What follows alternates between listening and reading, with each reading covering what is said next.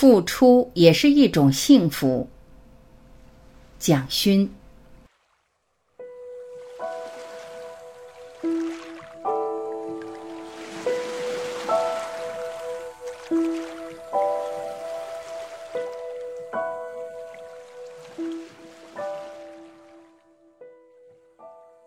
一，付出不一定要有结果。李商隐的诗是有革命性的，我用革命性，也许大家觉得很不恰当，因为很少人这样来评论李商隐。我的意思是说，我们常常忽略有一种革命是观念的革命。为什么当时的人去为李商隐的诗做注解，始终觉得最难？我读书的时候，跟着已经去世的于大刚先生读李商隐的诗。于大刚先生还是说李商隐的诗最不可解。李商隐的诗有太多的无题，这说明诗人本来就没有给你题目方面的暗示，你不知道他在写什么。我一直觉得这是李商隐了不起的地方，他所有的暗示都在文字本身。夕阳无限好，只是近黄昏，难道不够清楚吗？还要一个题目吗？如果要题目来指导我们读诗的话，我想已经不是诗了。我一直觉得，历来对李商隐的注解是希望把它扭转到正统文化里面的意图，希望他写“相见时难，别亦难”，可能讲的不是某一个爱人吧。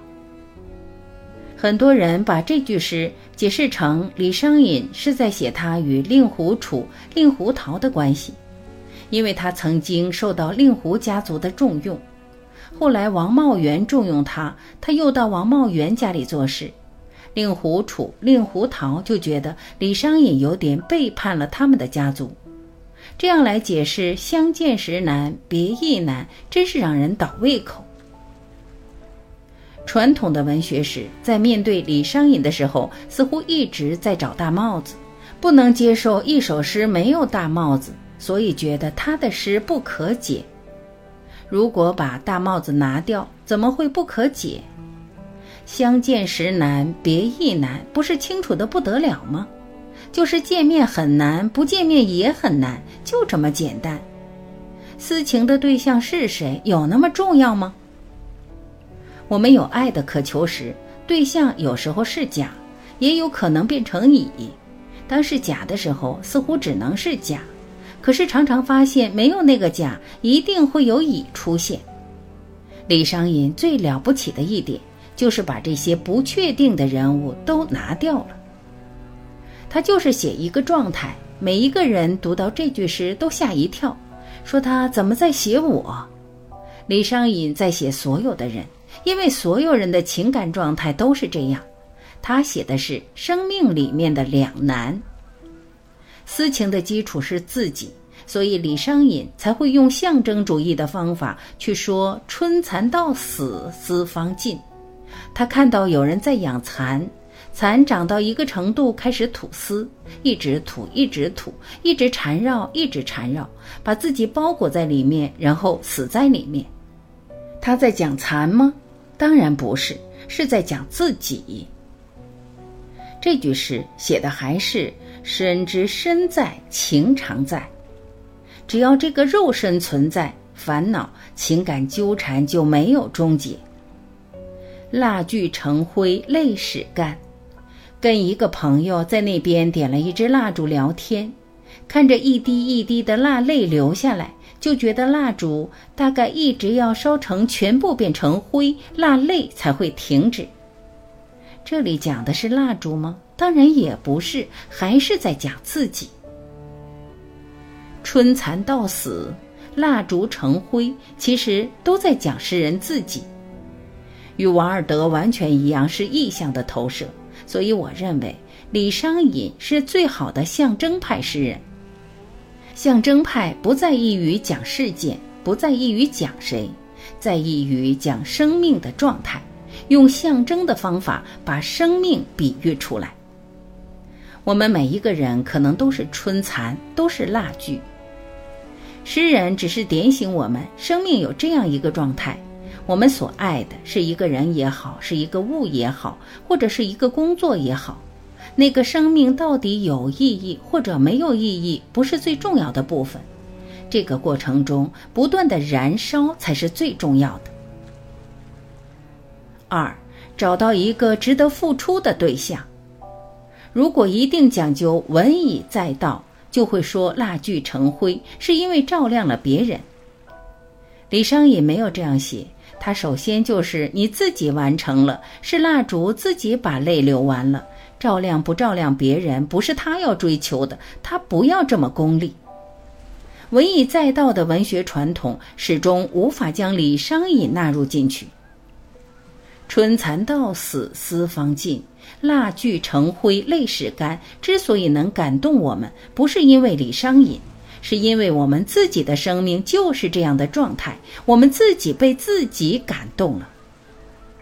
你可能爱过一个人，爱到这种程度；你可能爱一个工作，爱到这种程度。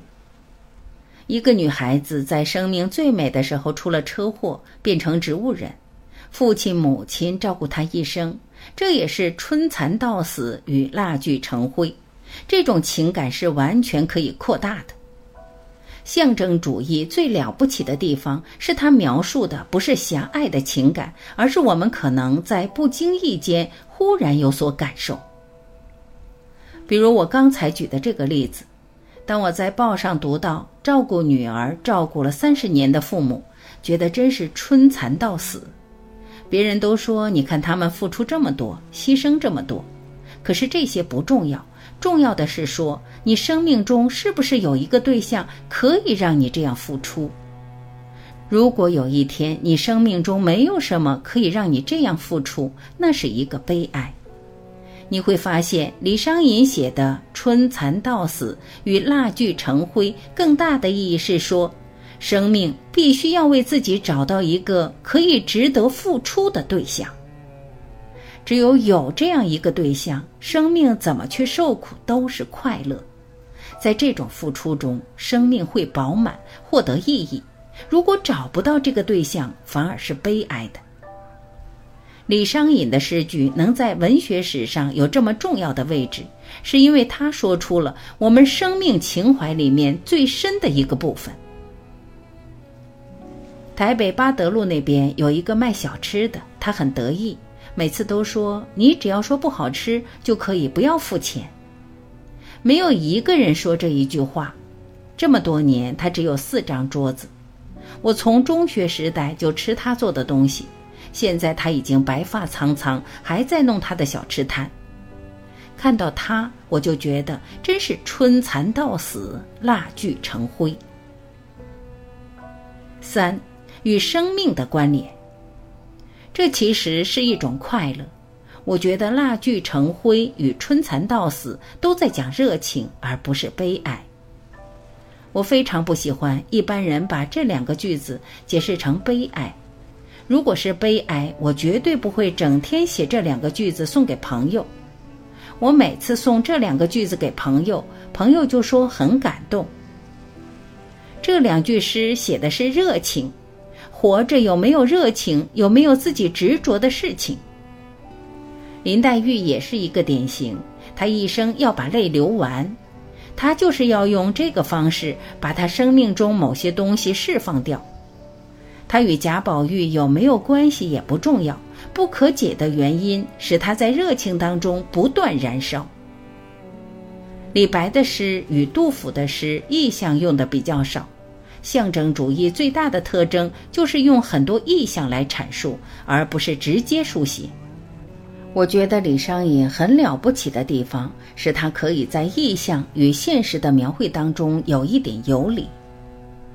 相见时难。别亦难，东风无力百花残，是一个直接描述。春蚕到死丝方尽，蜡炬成灰泪始干是象征，然后又转回来，在这里可以看到他一直在做游移。小镜但愁云鬓改，小是早上，早上在镜子里看到自己的鬓角已经出现了白色的头发，有一点哀伤。又回到了对自身的描述，夜吟应觉月光寒。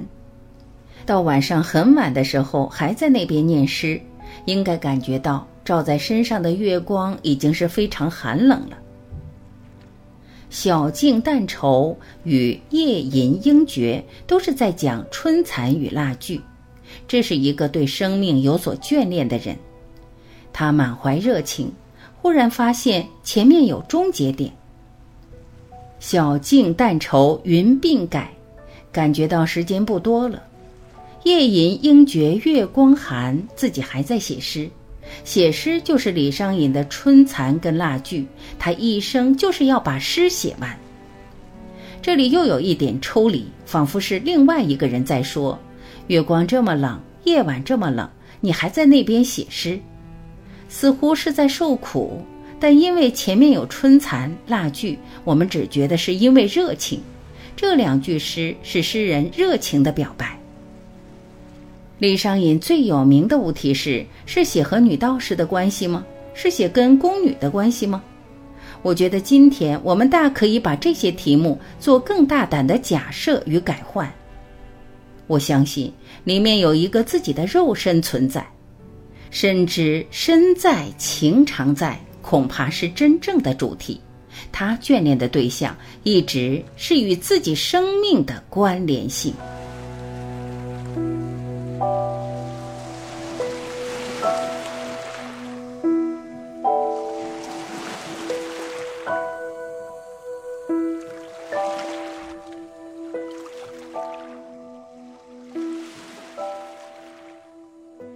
感谢聆听，我是晚琪，再会。